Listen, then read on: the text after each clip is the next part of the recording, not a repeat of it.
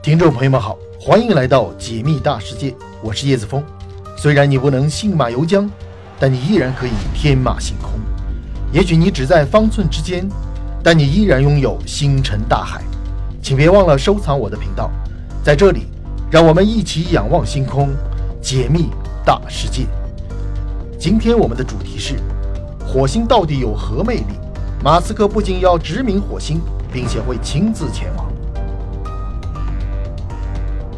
地球是太阳系内一颗普通的行星，因为拥有适宜的环境，诞生了生命，甚至发展出智慧文明，这让地球显得与众不同。地球上的生命最早可以追溯至三十八亿年前，生命的出现就是一个奇迹，而这个奇迹至少目前来看，只发生在地球之上。一个星球上诞生生命，必须要有合适的条件，一般我们可以总结为三个方面，那便是温度、氧气和水。这很容易理解，一个行星保证和自己母星的距离，只要接收到合适的辐射能，就可以保证适宜的温度。在合适的温度之下，有稳定液态水，同时有充足的氧气，这样一个生命就可以生存下去了。一般我们把地球所在的范围称之为宜居带，和太阳保持一定的距离，有利于拥有适宜的温度，这样生命才会出现和发展。当然，一个天体拥有适宜的环境。跟是否出现生命并不存在必然的联系，但至少是一个必要的条件。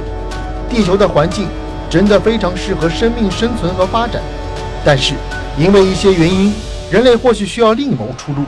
随着人类发展出智慧文明，这些年来我们上天入地下海无所不能，能力越大就越想要掌控一些事情，尤其是人类文明自己的命运。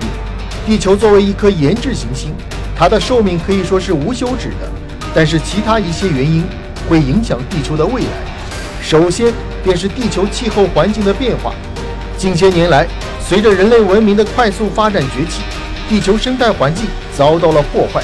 例如最近几年持续出现的极端天气，包括极寒、打破纪录的高温等等，很可能让地球的气候环境彻底被摧毁。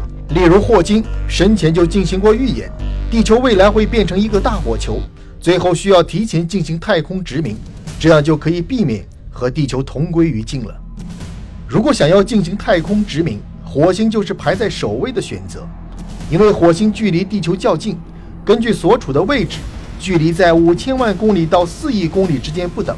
根据火星和太阳的距离，它也处在宜居带之中，只不过是在宜居带的边缘位置。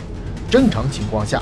火星本应该是宜居的，科学家推测，远古火星或许是生机勃勃的，只不过因为失去了磁场，在没有磁场的保护之下，火星大气层逐渐被剥离，失去了稳定的液态水。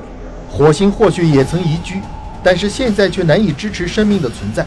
虽然如此，但火星依然会是人类未来殖民太空的首个选择。对于火星殖民最为推崇的名人就是马斯克，这是一位全才。在多个领域都有建树，不仅造车，还造火箭以及飞船，例如猎鹰九号运载火箭和龙飞船。马斯克对于殖民火星是非常痴迷的。既然地球不是人类的永久家园，那么有一天我们就要离开地球去寻找新的家园，而火星就是那个最好的选择。马斯克想要向火星运送一批人，让他们成为人类殖民火星的奠基者。毕竟火星的环境并不适合生命生存。首先是温度比较低，其次并没有氧气。但是科学家发现，火星上的二氧化碳还是很多的。例如，火星上稀薄的大气主要就是二氧化碳，而在火星的地表之下也存在着大量的冻结的二氧化碳。在火星上建立生存基地，解决温度问题、液态水问题以及氧气的问题，就是人类殖民火星的第一步。近日，马斯克再次接受媒体采访，就提到了人类殖民火星这件事。马斯克称，自己不仅要开展殖民火星的项目，并且会亲自前往。当然，目前这个憧憬并无法实现。按照马斯克自己的说法，有一天当他变老之后，他会选择加入到殖民火星的大家庭，因为殖民火星失败的概率并不低。他更愿意在他年纪更大的时候来冒这个险。人类虽然发展出智慧文明，也把脚印带到了三十八万公里之外的月球之上。但是要想大规模殖民火星，并非易事。火星是一个荒芜的沙漠星球，如果想要在那里生活，我们需要的一切都必须要从地球上投放过去。其实还有更加关键的一点，那便是所有参与殖民火星的都应该清楚，去往火星只能是单程票，无论成功还是失败，都将与地球彻底说再见。